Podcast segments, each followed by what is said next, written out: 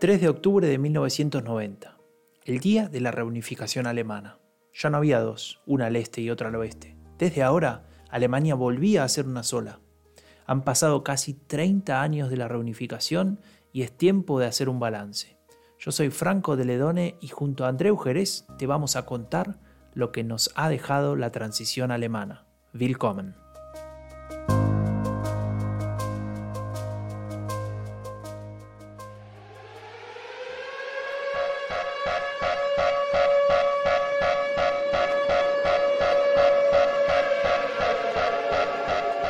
En plena Guerra Fría, años 80.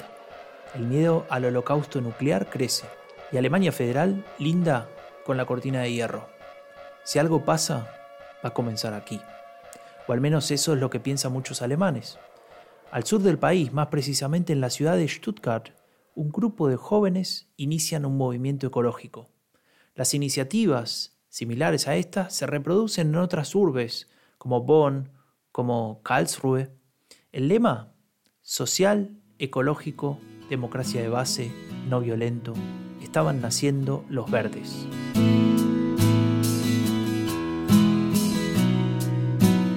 En apenas tres años ya habían conseguido entrar al Parlamento Federal.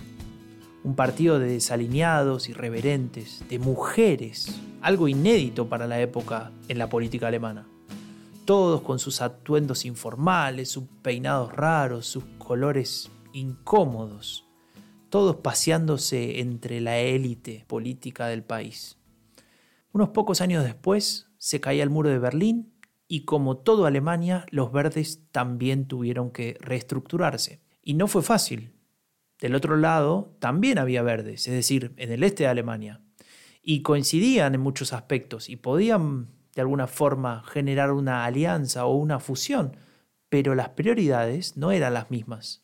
Y esto es algo lógico si tenemos en cuenta que de un lado, en el oeste, los planteos eran postmaterialistas, las necesidades básicas de sus seguidores estaban básicamente cubiertas, mientras que del otro lado, en el este, ni siquiera existían la mayoría de las libertades individuales, esas que gozaban los alemanes de Alemania Federal, los del oeste. Pero las divisiones en el partido no eran nuevas, siempre habían existido.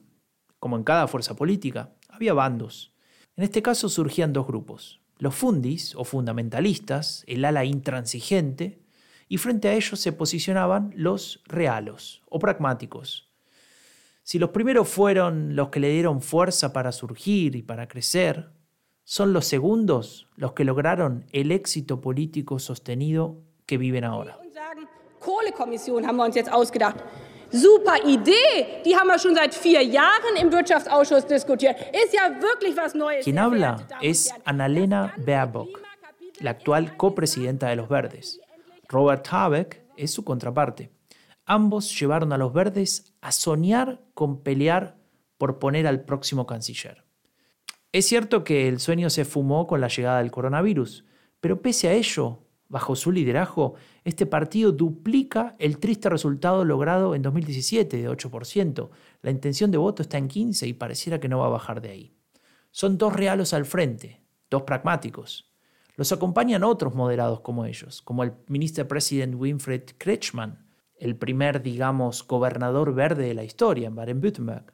Pero más allá de este liderazgo de los realos en el partido, la diversidad no se ha desvanecido, no ha desaparecido. Incluso algunos no la llaman diversidad, sino que la llaman contradicciones. Andreu Jerez conoce bien esta dialéctica verde, una suerte de tensión bipolar entre los pragmáticos y los intransigentes, algo que desde los inicios estaba presente.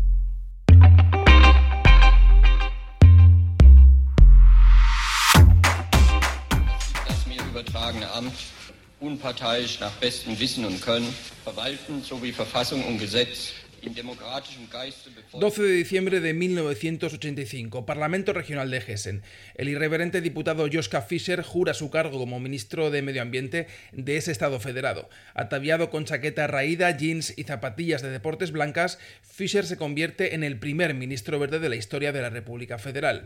Las zapatillas deportivas que calzaba aquel día ocupan hoy una vitrina en el Museo Alemán del Calzado. La imagen de aquella jura ministerial forma igualmente parte de la colección de momentos destacados de la historia reciente del país. Aquella jura fue clave para la posterior evolución del Partido Ecologista y también del sistema político alemán. El Partido Radical, asambleísta, contestatario, nacido pocos años antes, asumía responsabilidades de gobierno. Aquel diciembre de 1985, un diputado de la bancada verde votó no en vano en contra del nombramiento de Fischer.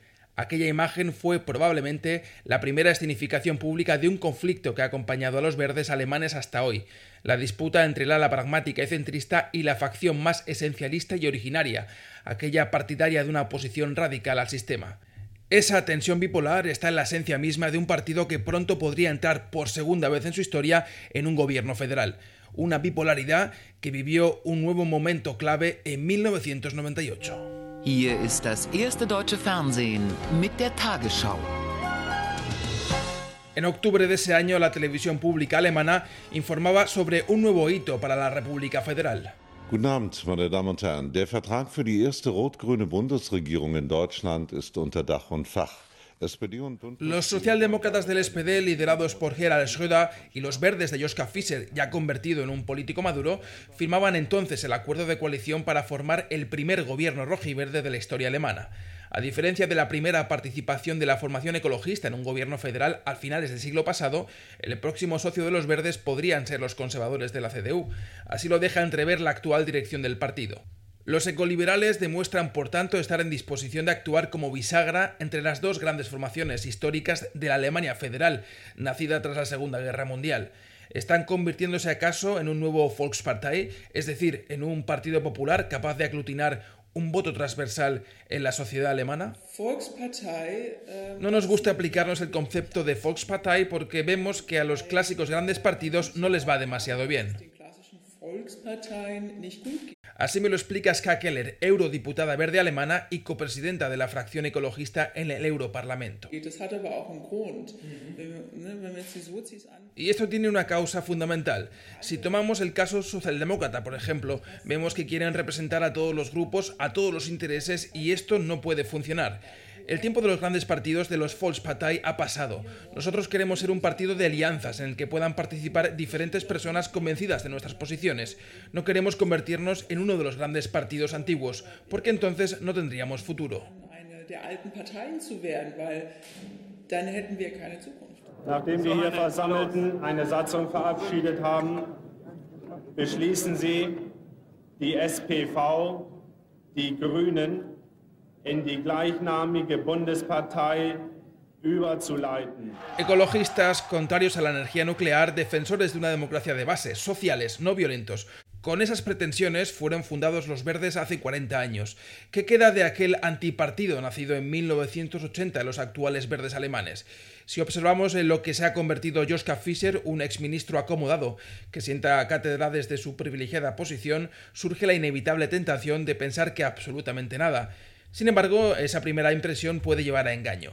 Los verdes siguen siendo el único partido que ofrece una alternativa clara a la inacción ante la crisis climática y también un fuerte acento social, especialmente entre las nuevas generaciones de las que la eurodiputada Ska Keller es parte. Ella critica abiertamente, por ejemplo, la herencia de la canciller Merkel, algo que cuesta escuchar en los altos cargos de su partido. También ha cometido muchos errores. Su política económica, la austeridad, los sueldos bajos, el fracaso de la acogida y la integración de los refugiados. Muchas cosas no han funcionado durante su gobierno.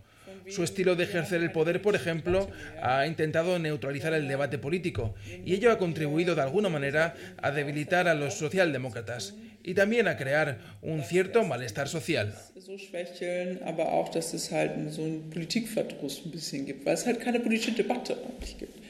Y esa combinación entre el discurso fresco y contestatario de las nuevas jóvenes hornadas políticas como la de Skakeler, con el tono de gobernabilidad de los algo mayores que ahora ocupan las posiciones directivas, parece ser una fórmula de éxito.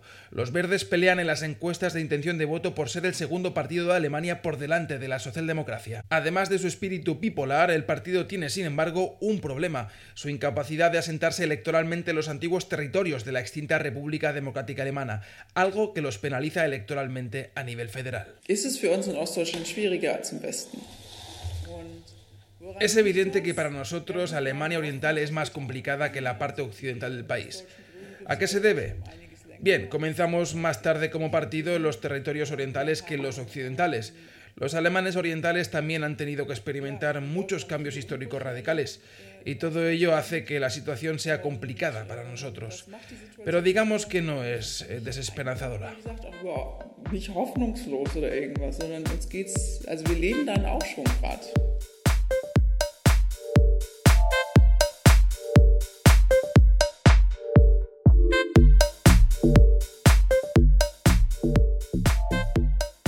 La última frontera.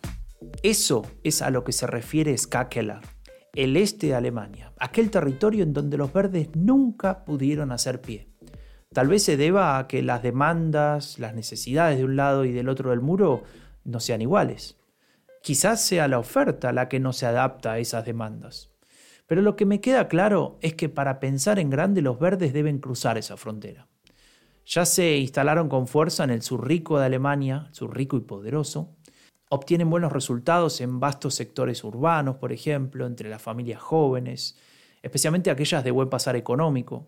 También tienen ascendencia entre los más jóvenes, más que nada aquellos que están preocupados por su futuro, por el cambio climático, y también por cierta lejanía con el resto de los partidos.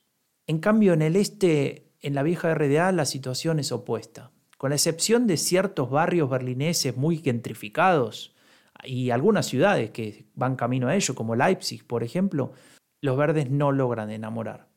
Tal vez esa sea la llave para que el Partido Verde esté en condiciones de gobernar Alemania, de competir mano a mano con la centro derecha, con la poderosa Unión Demócrata Cristiana, el partido de Angela Merkel. En resumen, tal vez esa sea la llave para transformarse en la socialdemocracia del siglo XXI.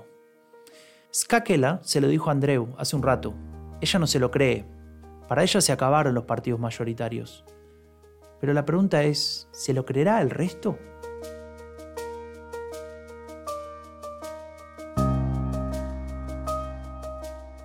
La mencionamos casi al pasar en este episodio, la crisis climática.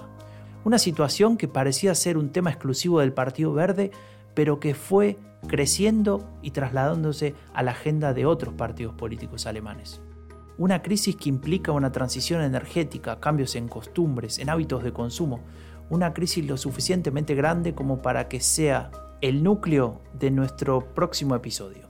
Soy Franco de Ledone y junto a Andreu Jerez y el equipo de Estación Sur te damos las gracias por seguirnos y te esperamos en dos semanas con una nueva entrega de la transición alemana, a 30 años de la reunificación. Auf Wiederhören.